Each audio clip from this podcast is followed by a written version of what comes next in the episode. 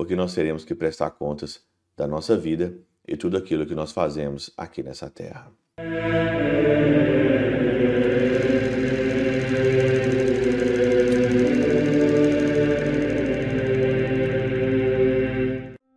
Em nome do Pai, do Filho e do Espírito Santo. Amém.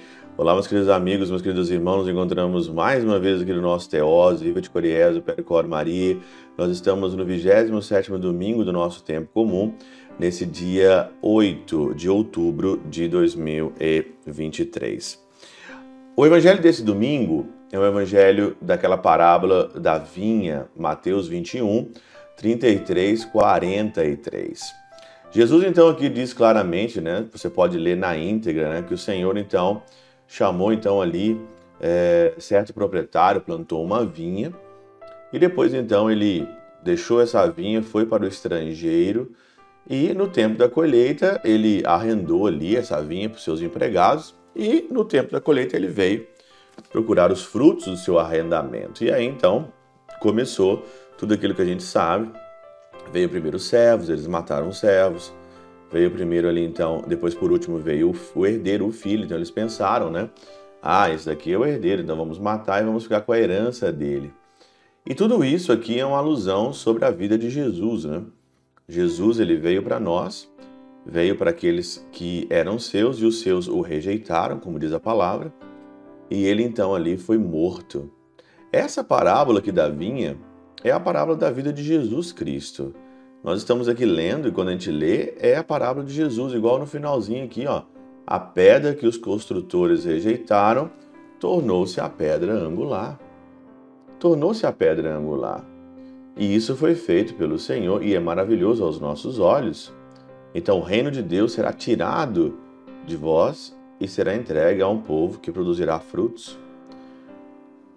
Olhando para a nossa vida, olhando para nós, olhando para mim, para você, Rabano Mauro, ele diz o seguinte aqui, em sentido moral, a cada um é entregue uma vinha para ser cultivada. A minha vida é uma vinha. Eu tenho uma vinha para ser cultivada. E quando se administra o sacramento do batismo, para que trabalhe por meio dele. Eu tenho a minha vinha, e a minha vinha, ela é cheia de coisas que não tem na vinha dos outros, e uma das dessas é o sacramento do batismo.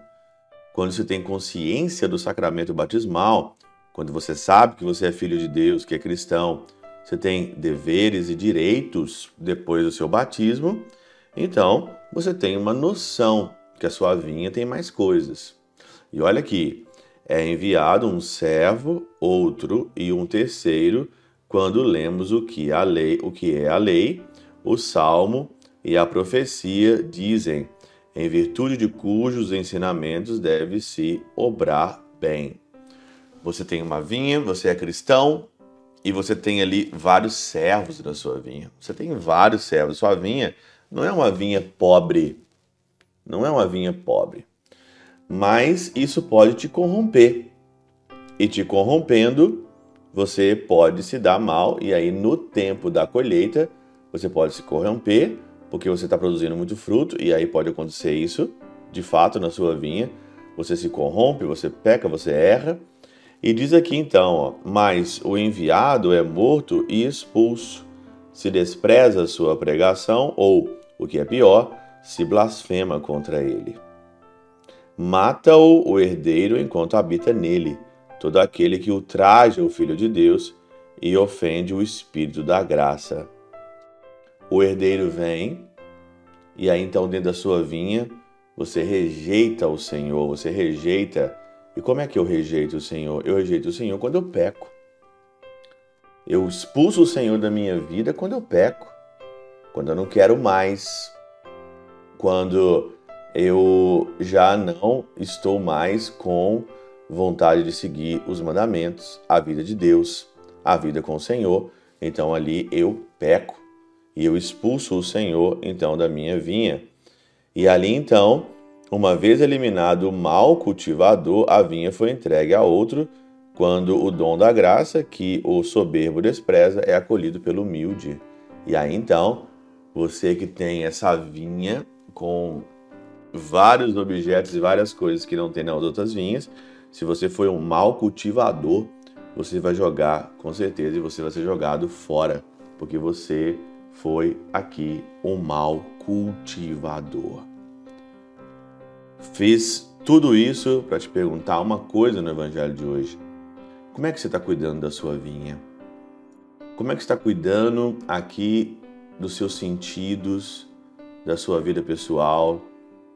Nós estamos fazendo um, um estudo sobre São João da Cruz, subida ao Monte Carmelo.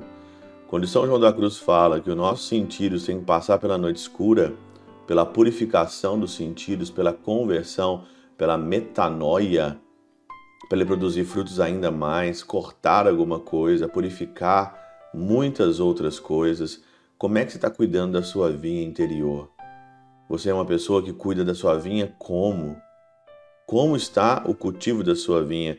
E se o Senhor chegasse hoje? E se o administrador chegasse hoje, você como empregado, como ali o administrador, o que, que você entregaria para o Senhor hoje de frutos?